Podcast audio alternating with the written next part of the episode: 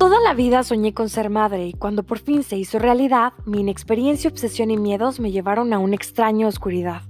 Estuve cerca de dos años rodeada de amor, un amor infinito, y aún así sintiéndome vacía, enterrando sin querer mis sueños, aspiraciones y metas.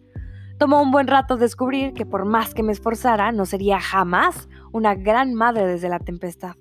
Así que empecé a reconstruirme, Parece que la vida se empeña en recordarnos que la única oportunidad para hacer lo que deseamos es hoy. Yo soy Silvia Real, podcaster, escritora, creadora escénica y mamá de Paula Regina. Acompáñame en esta aventura para redescubrirnos, reinventarnos, reconocernos y enamorarnos de la persona en el espejo. Vamos a convertirnos juntas en la persona que siempre deseamos ser. Vamos a amarnos, porque después de ser madres, la vida continúa.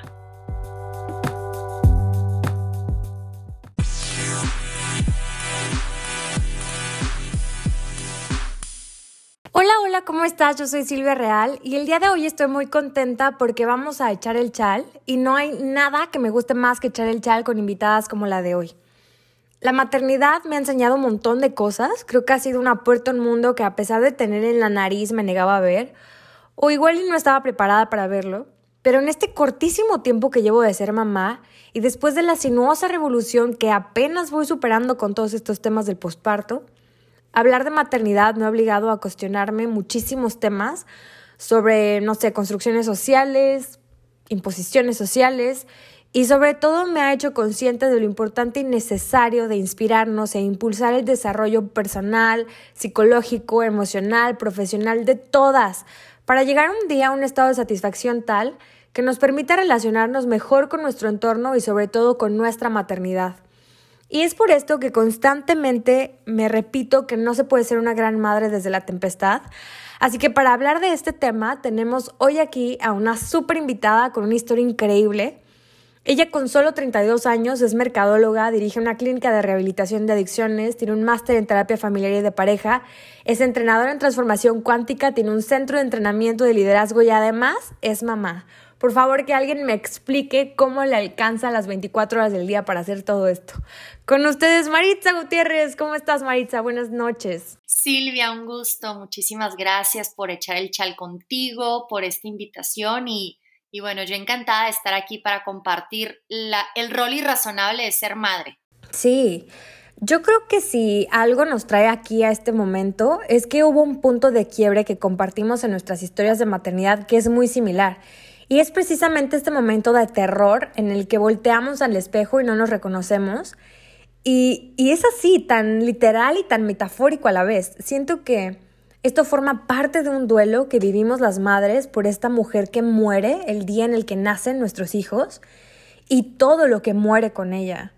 Creo que también forma parte de un montón de cosas que nadie nos cuenta sobre las realidades que están escondidas dentro de la dulzura platicada de la maternidad hay muchísimo detrás de todo esto. ¿Tú qué opinas de este tema? Totalmente. Yo creo que hasta ahora eh, la maternidad se ha envuelto como, como en un regalo muy bien maquillado. Se nos habla de lo bonito que es ser madre, de lo hermoso de la lactancia, de lo hermoso de crear un hijo, que es una devoción completa, total, que al ser madre como que cumples tu último fin por el cual fuiste creada o mandada a este universo y se nos habla muy poco de lo tormentoso que es atravesar todos los cambios físicos, emocionales, mentales y también el, el autoconocimiento. Yo creo que muy poco hasta ahora se nos habla de esa turbulencia como ser humano que, como bien dices, que pasamos muchos duelos en lo que debería de ser la etapa más feliz según todo lo que nos han dicho. Entonces tal vez son duelos que hasta vivimos con una doble culpa o vivimos sin permiso. Y lo volvemos a nosotros vivirlo como en silencio, entonces dejamos de compartirle a las otras mamás que lo pueden estar viviendo. Y, creo que hasta ahorita, Silvia, que tú estás abriendo estos temas y que lo estás abordando con tanta naturalidad, podemos ser tan auténticas y sinceras con otras mamás que pueden estar viviendo en silencio la tormenta por la que nosotros ya hemos atravesado.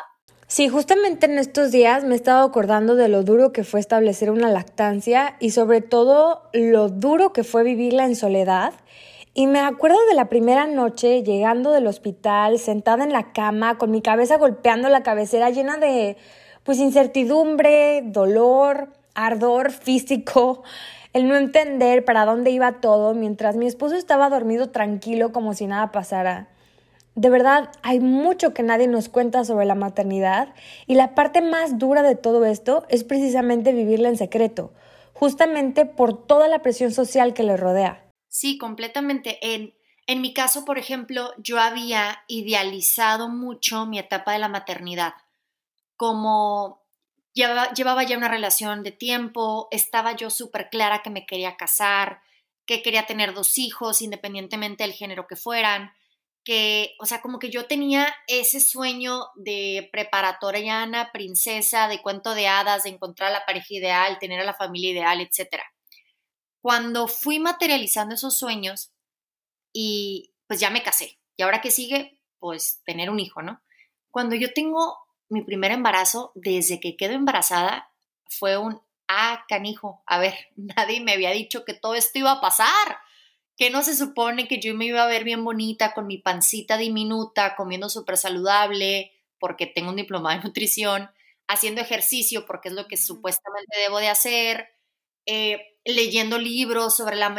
No, no, no. O sea, yo subí 21 kilos en mi primer embarazo y era un hambre desbordada y aún sabiendo que cómo me debía de nutrir, lo hacía, pero luego, pasaban tantas cosas involuntarias en mí que no había con quién compartirlo, porque eh, no, no sé en tu caso o en el caso de otras mamis, pero en mi caso, pues mi embarazo era mi embarazo.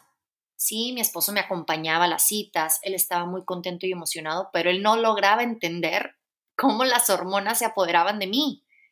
Entonces, subo 21 kilos eh, al momento de que mi hija iba a nacer, nunca se acomoda, nunca dilato, nunca nada. El caso es que terminó siendo cesárea y ahí otra culpa aparece. Híjole, no la tuve natural. Y empieza otra conversación, Silvia, que seguramente también has escuchado, alrededor de la diferencia entre una mamá que sí es mamá por parto natural y una mamá que mm, pues fue cesárea. No sé si te ha tocado escuchar eh, esa controversia o esa dualidad de opiniones. Sí lo he escuchado y no me parece justa la comparación. Creo que por eso es tan importante utilizar la palabra maternidades. Cada mamá vive su maternidad de una manera distinta por las condiciones distintas que tiene cada una, particulares.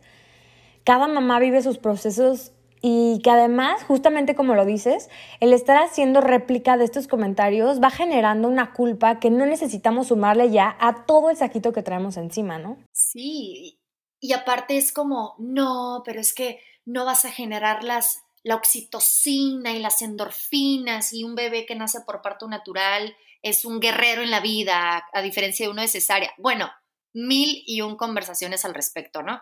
Cuando realmente, pues el fin último es, nació, está saludable, tú estás saludable, celebremos la vida, ¿no? Entonces, ahorita que decías de la lactancia, Silvia, me acuerdo que yo había, obviamente me había inventado esta historia de que yo iba a lactar mínimo seis meses, porque es lo que se debe de hacer. Híjole, yo no duré un mes y medio. No lo, no, no pasé de un mes y medio hasta que me caché un día toda desgreñada, obviamente ojerosa, cansada, que estaba dándole pecho a mi hija, yo llorando y diciéndole en voz bajita, sin, sin estar consciente, pero yo le decía en voz bajita, ya termina, ya termina, ya termina.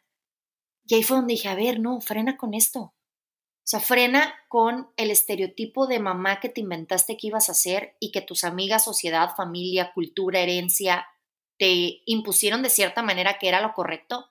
Y libérate a ti y libera a tu hija de esta energía que le estás mandando, que están sufriendo las dos nada más y elegí parar ahí la lactancia. Entonces, ayer que celebraban estas fotos, este, he trabajado obviamente mucho en eso y en muchas áreas de mi vida. Reconozco las mamis que lo logran. Qué rico y qué felicidad. Pero las que no, libérate. Da tu máximo y si tu máximo termina en que no, no lograste pasar de un mes, también reconócetelo porque ese mes fue tu máximo. No sé ahí, Silvia, ¿cuál, cuál ha sido tu experiencia? ¿Tú cómo la has estado viviendo? Pues mira, yo le sufrí mucho mucho de verdad, por ignorancia un poco y también porque estaba muy obsesionada con que tenía que hacerlo y que tenía que hacerlo por al menos seis meses.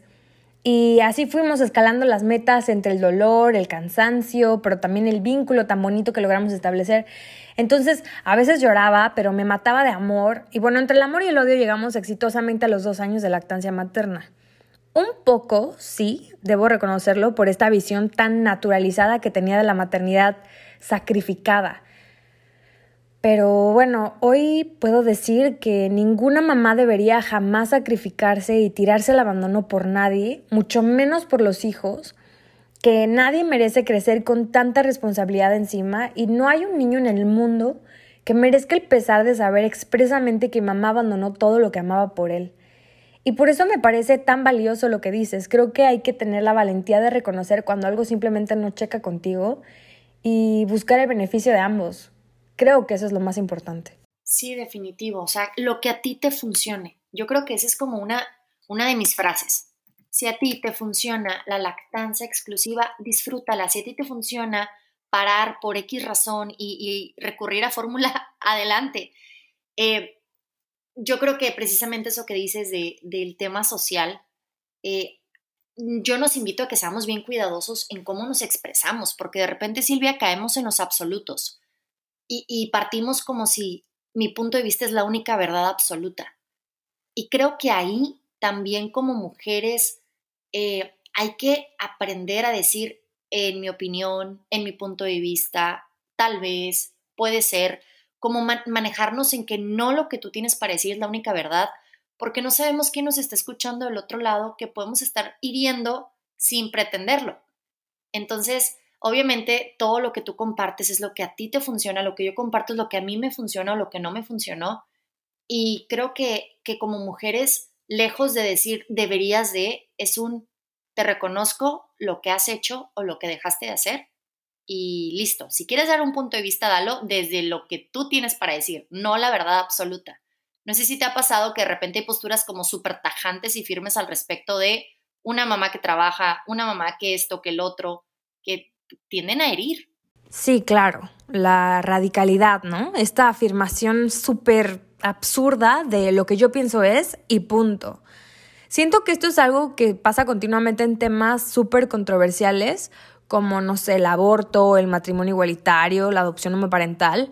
Creo que son temas sobre los que cada uno tiene opiniones extremadamente diferentes y también muchas veces radicales y sobre las cuales siempre van a existir opiniones claramente diversas y jamás vamos a lograr ponernos de acuerdo todos, pero creo que debemos aprender a respetar que las circunstancias de cada uno son absolutamente distintas y ya. Sí, porque al final yo creo que todas venimos de una historia y si bien nuestra historia no nos define para nada, sí marcan nuestros puntos de vista, nuestras opiniones, nuestra conversación al respecto de un tema. Entonces, yo, por ejemplo, te compartía, a mi primera hija le di solo mes y medio llorando y a la segunda le terminé dando cinco meses, disfrutándolo. Y fue totalmente distinto el ciclo y fue totalmente diferente. Y, y te puedo decir, no tengo más conexión con una ni con otra por ese punto en particular, cuando yo lo escuché tantas veces y, creo que como mamás hacemos tanto, Silvia, por el simple hecho de ser madres, que a veces no es suficiente para nosotros el autorreconocimiento. Y creo que ahí viene un punto muy, muy clave en, en este desequilibrio o, o balanza entre mi rol de mamá y mis otros roles. Si nosotros nos manejamos sin culpa con nuestros hijos por lo que hacemos o dejamos de hacer, según eh, mis estándares, ¿no? O, según lo que yo mismo me impongo que debería de, pues yo creo que ahí es donde empieza un desbalance. O sea, si de por sí ya dar a luz es, híjole, cuántos, cuántas células, cuánta energía, cuánto desgaste físico, emocional, mental, el posparto, o sea, tú me decías, el punto del posparto que tampoco nos dicen nada. Sabemos que hay depresión posparto, pero ¿quién te dice así te ves, o sea, así se siente uno? Puedes pasar por esto, puedes tener estos pensamientos. Yo creo que gracias a Dios ahorita está un poco más abierto eh, el tema, pero no, no sé si estamos tan sensibles de poderlo compartir con alguien que lo esté pasando. Esto me recuerda algo bien fuerte que viví como a los dos años de encierro. O sea, ustedes están empezando apenas el encierro de la pandemia. Yo ya llevo, ya voy para los tres años encerrada, pero cuando Paula Regina nació, me encerré con ella porque yo creía que era lo más apropiado. Yo creía que la protegía del mundo, de la gente mala, de las enfermedades catastróficas, de cualquier cosa que pudiera lastimarla. Así que cuando Paula Regina nació, yo decidí que nos íbamos a encerrar y nos encerramos en la torre como Rapunzel desde el día cero. Pocas visitas, de verdad, nada de amigos, olvídate de manejar, yo no manejaba sola a ningún lado. De verdad, algo muy extremo. Yo dejé mi vida profesional, a mis amigos, mis sueños.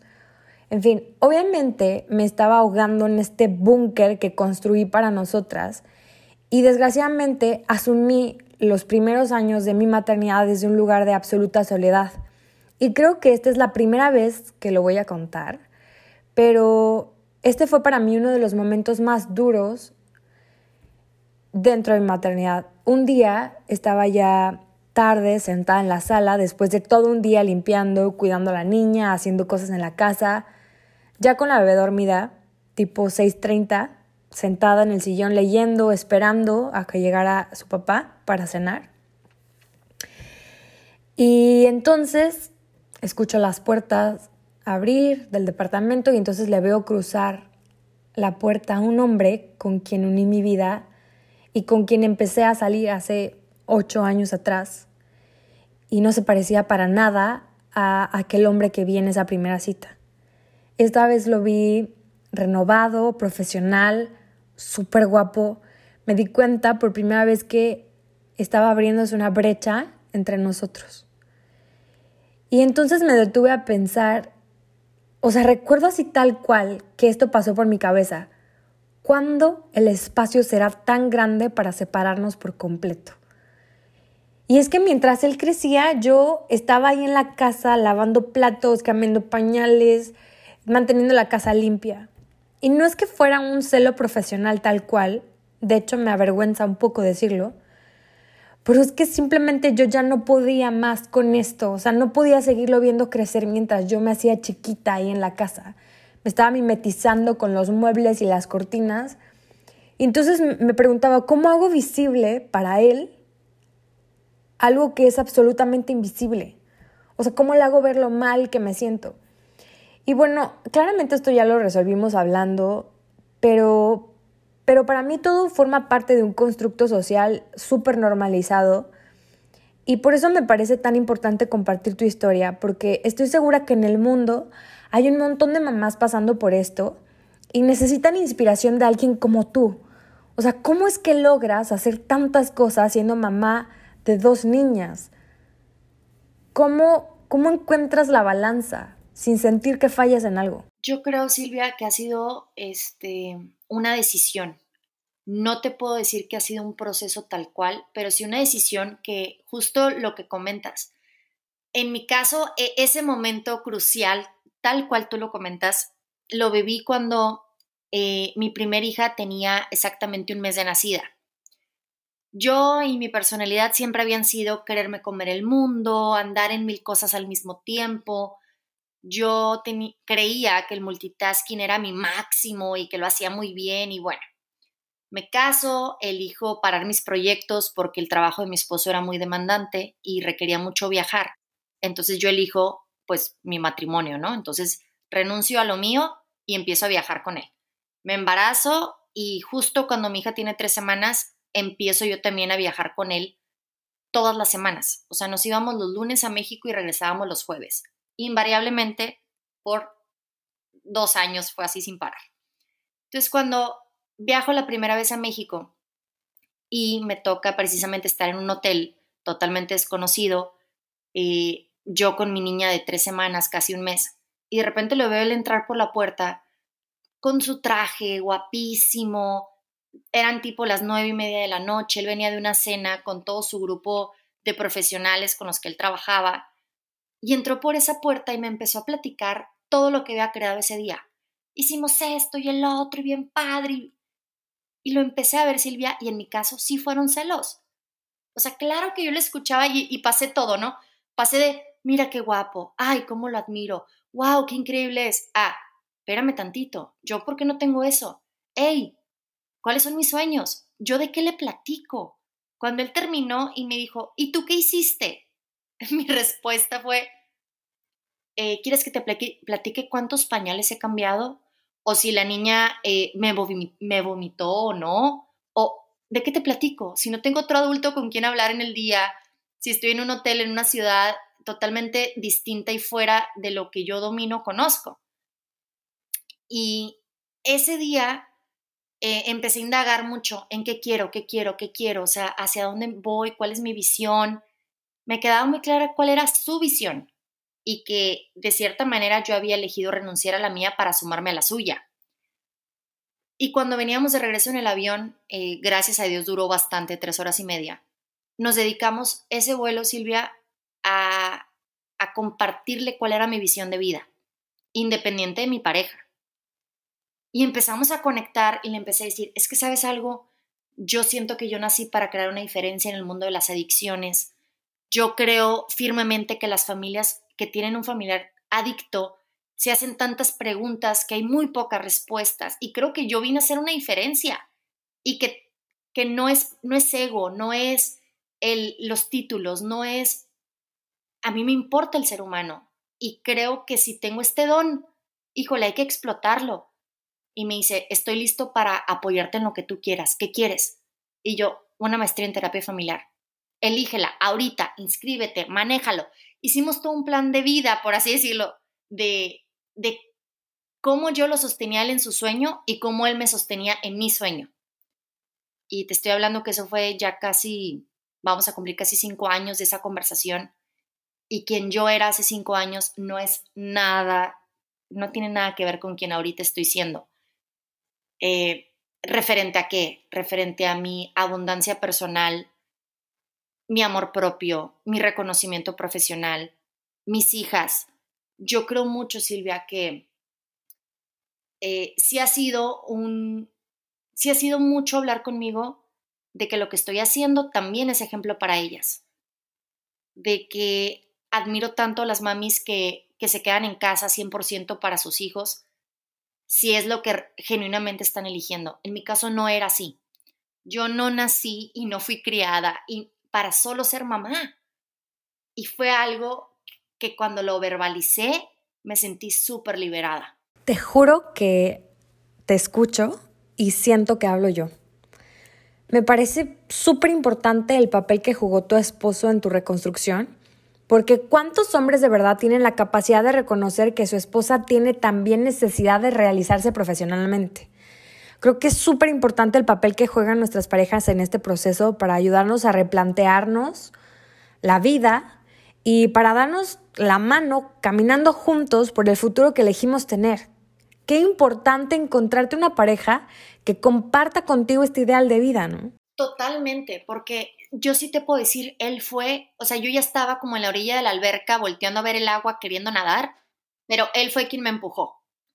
Y, y logramos hacer una mancuerna bien padre, porque entonces nos íbamos el lunes a México a, a por así decirlo, sostenerlo en su sueño, en lo que para él era importante, regresábamos el jueves a Tijuana y yo me iba todo el sábado a estudiar la maestría. O sea, yo pasaba de 8 de la mañana a 5 de la tarde enfocada en lo que yo quería. En la escuela, él se encargaba de la niña, no había reclamos, no había nada. Eh, y en la Ciudad de México entonces yo encontraba un propósito que era hacer mis tareas, estudiar, irme a las bibliotecas. Y para mí ya no era un, estoy aquí sacrificándome por él era qué regalo poder estar en una ciudad con tanta diversidad y poder estarme em, como que instruyendo más en, una maestría que para mí era totalmente nueva, ¿no? Entonces fueron dos años y medio de carrera, de, de, perdón, de estudiar la maestría, de todos mis sábados pasarlos ahí. Y yo creo que, que como familia tradicional, por así decirlo, cuando él solo descansaba los fines de semana, sí fue totalmente un factor diferenciador en mí tener su apoyo. Eh, definitivamente, yo creo que yo creo que es algo que ahorita ya podemos estar rompiendo culturalmente y generacionalmente, pero sí es algo que venía muy arraigado, sobre todo en nuestra cultura mexicana.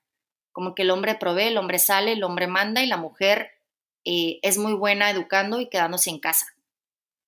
Y que un hombre aprenda y disfrute admirar también la vida profesional de su mujer, yo creo que, que es algo para replicar, Silvia, es algo que tenemos que seguir replicando. Sí, claro, pero creo que esto es algo que desgraciadamente solamente podemos ver en nuestro entorno, o sea, con las amigas que nos vamos a tomar el café, con las personas con quienes fuimos a la escuela, con la gente que nos rodea, pero desgraciadamente y terriblemente las estadísticas dicen que no es así. Al menos no es así para todas. Sí. Si seguimos como con un machismo em, un poquito disfrazado todavía. Pero precisamente yo creo que estos espacios que estás abriendo y esta posibilidad de que muchas otras mujeres que siguen con ese anhelo profesional, que siguen con ese sueño, eh, yo creo que aquí el mensaje es sí se puede, sí se puede llevar una vida equilibrada, balanceada y no descuidar uno por otro. O sea, no hay, no hay tal como sacrifico eh, mi estar con mis hijas o su educación porque mamá eligió ser profesionista. Yo creo que no, y menos ahorita, Silvia, que eh, pues gracias a Dios ahí está la clínica en adicciones, voy en las mañanas, reviso, estoy presente, eh, atiendo lo que se tenga que atender.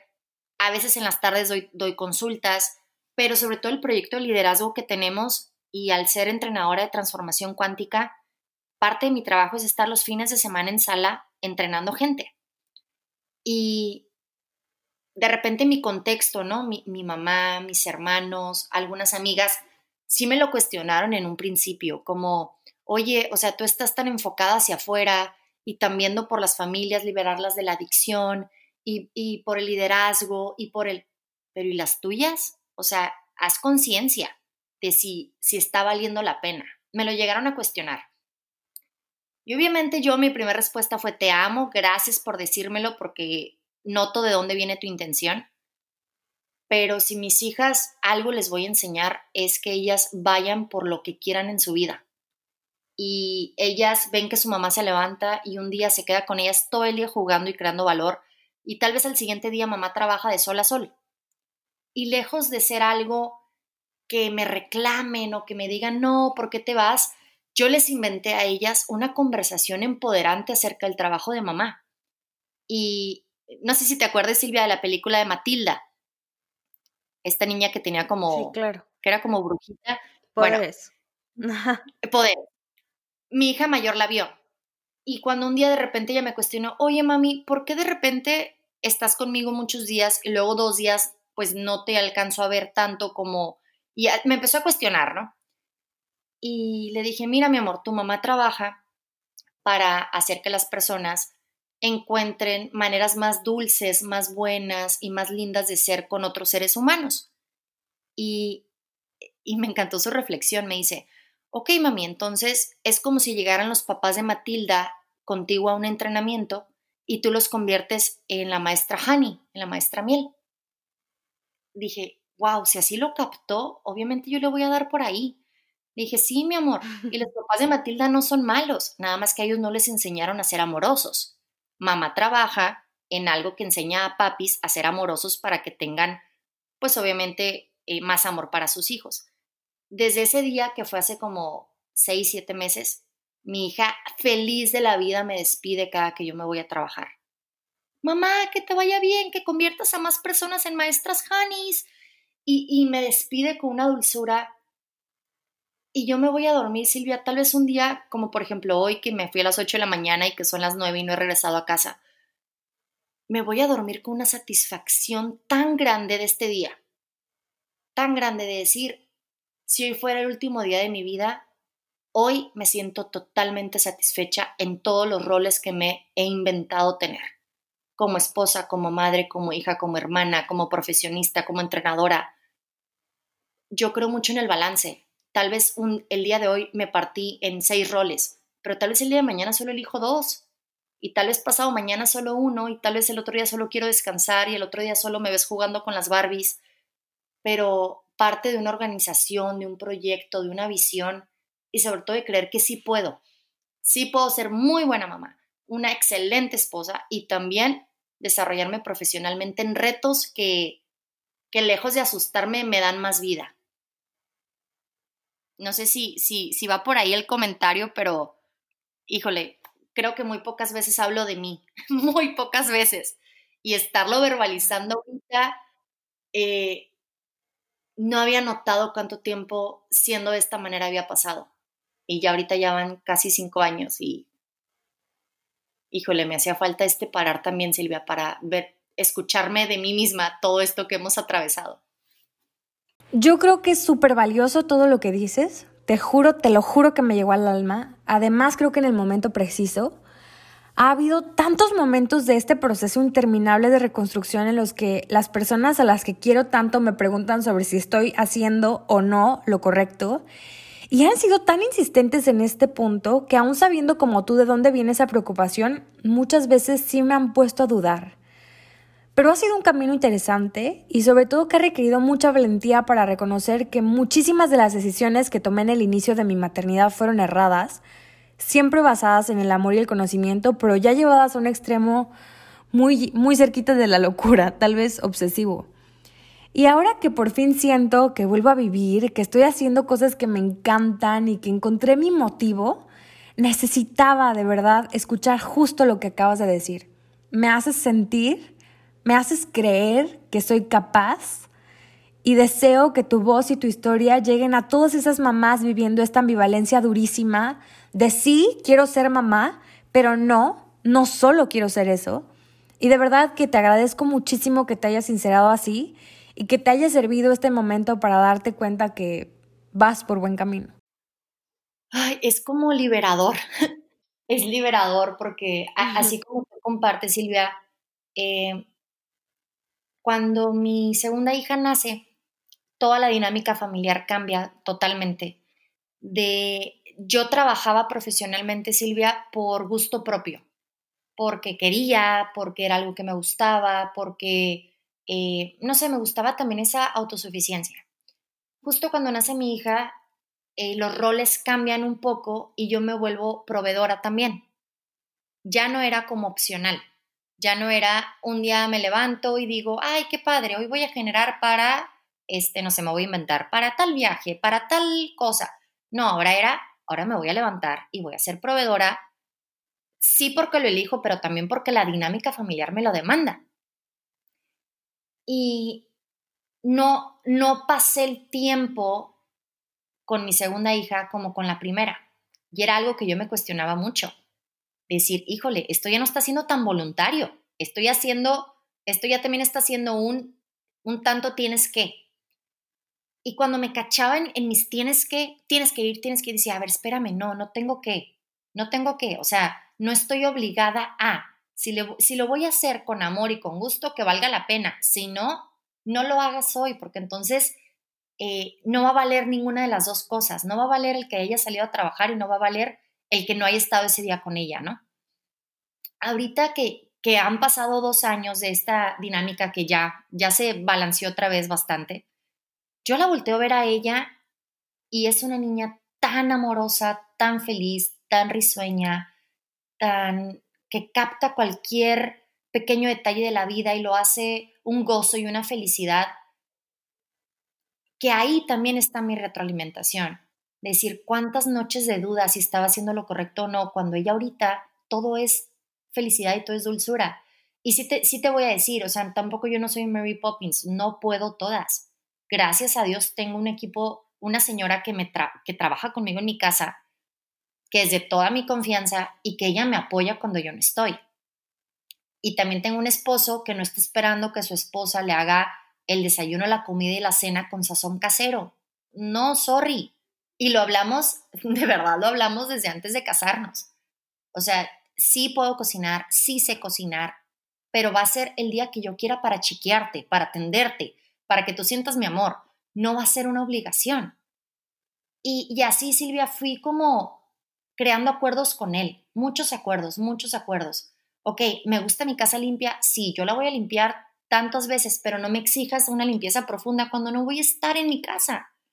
Entonces, ahorita que seas un poquito, relaciones un poquito obsesivas, sí creo que, que es bien importante hacer como esta psicoeducación hacia el hombre de qué prefieres, una mujer feliz y plena o una mujer amargada que te reclame todo el tiempo cuando llegues. En nuestro caso, tal cual lo verbalicé con él. Y él me dijo, yo prefiero verte feliz y contenta. Y si estás cansada, sea por voluntad propia y no porque eh, estuviste limpiando, fregando platos, lavando, etc. Me dice, claro que me encantan las cosas limpias, pero no quiero que tú te vuelvas el personal de servicio de mi casa. Entonces sí creo que en este punto sí tiene mucho que ver la personalidad o el hombre al que elijas, no porque él ya venga así. O sea, no es como que mi esposo ya venía con toda esta conversación de una mujer profesional en su vida, ¿eh? Para nada. De hecho, para nada.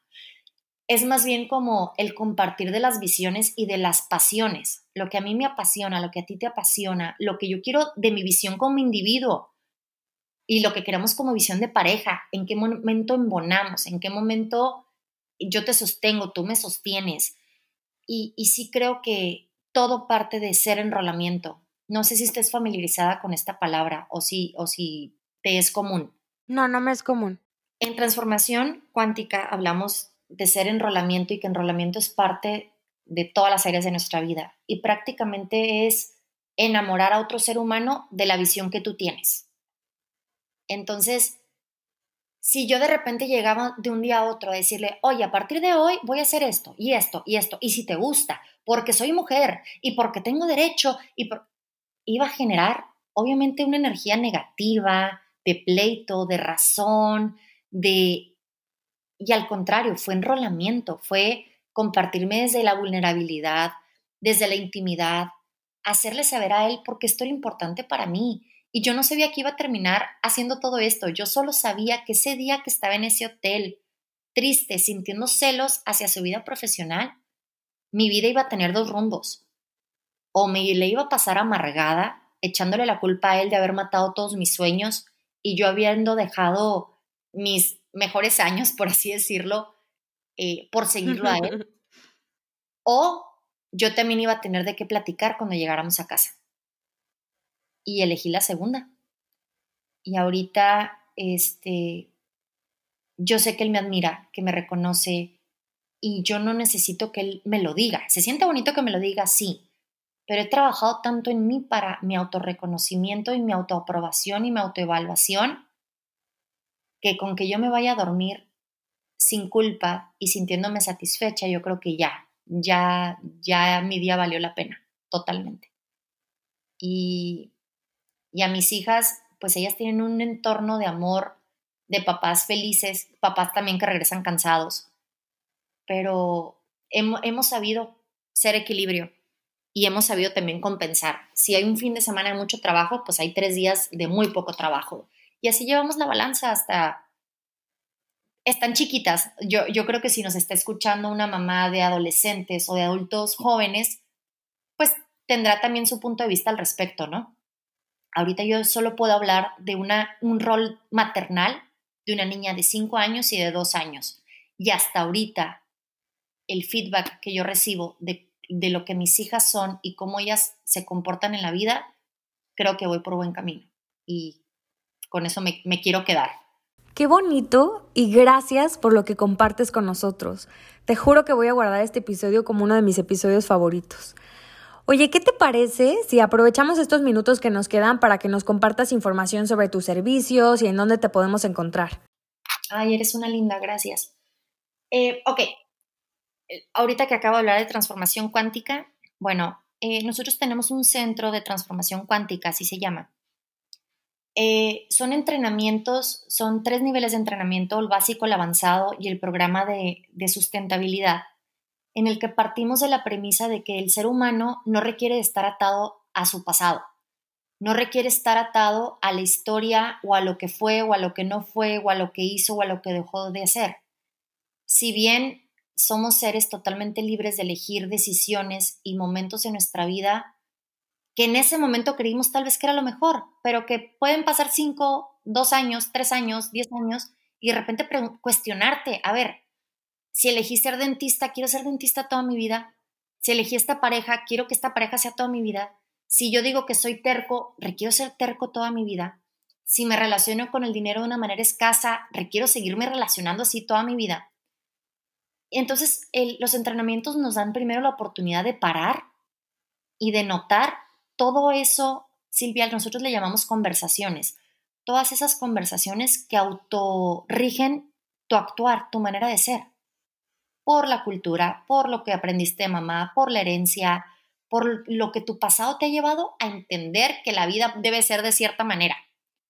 Solo el entrenamiento te invita a parar y a notarlo, como a evidenciarlo, a que tú estés consciente que si yo me relaciono con los hombres de esta manera, ah, ok, es porque toda mi vida escuché a mamá, abuela, a tías referirse así de un hombre, o por la figura paterna, o no vamos tanto a la causa, no nos interesa indagar al pasado para abrir heridas, no. Creemos que aquí y ahora en el presente tú eres capaz de crear tu propia realidad partiendo de una declaración ahorita. No requiere ser un proceso largo y no requerimos ir a tu pasado. Ahorita, en el presente, en este momento, te funciona lo que tienes, quédatelo. No te funciona, aquí está esta posibilidad de crear lo extraordinario. No es para personas que lo necesitan o que están jodidas, como muchos lo dicen, para nada.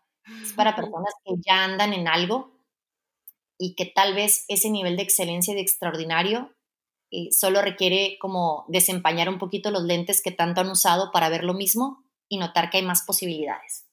Entonces, el centro se llama Quantum Así nos encuentran en redes sociales. Soy Quantum. Y bueno, es algo que conocí yo hace 12 años en mi vida, que lo practico profesionalmente hace apenas dos años, pero que te puedo decir que ahí fue donde me autodescubrí y donde este ser humano que ves aquí, que te habla de esta manera, venía de un contexto de familia adicta, de un contexto de mucha codependencia, de un contexto de mucha escasez económica y de un contexto de mucho autosabotaje. Al yo conocer transformación, me di la posibilidad de crear un presente totalmente distinto al que venía en automático y obviamente eh, romper generacionalmente con ese, con ese futuro predecible para crear un futuro totalmente distinto y nuevo, ¿no?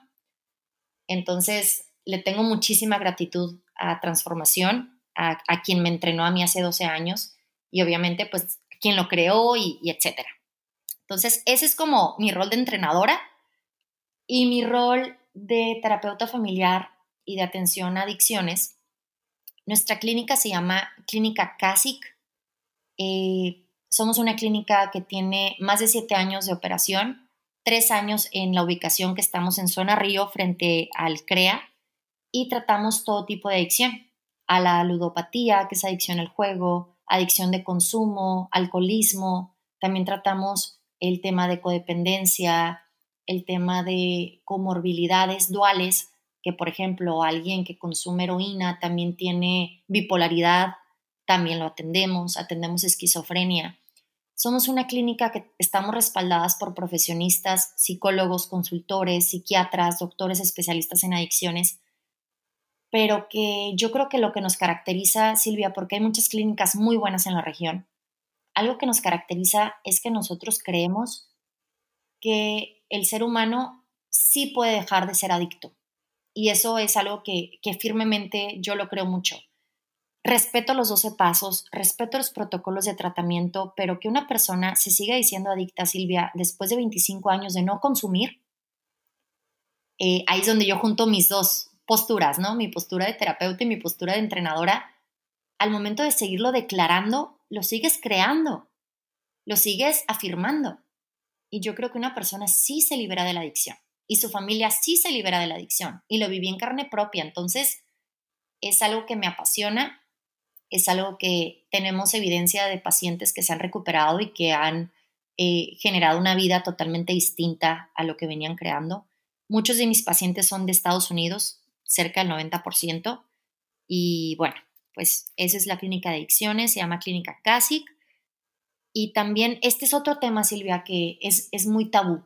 La gente que tiene un familiar adicto muy pocas veces lo va a verbalizar.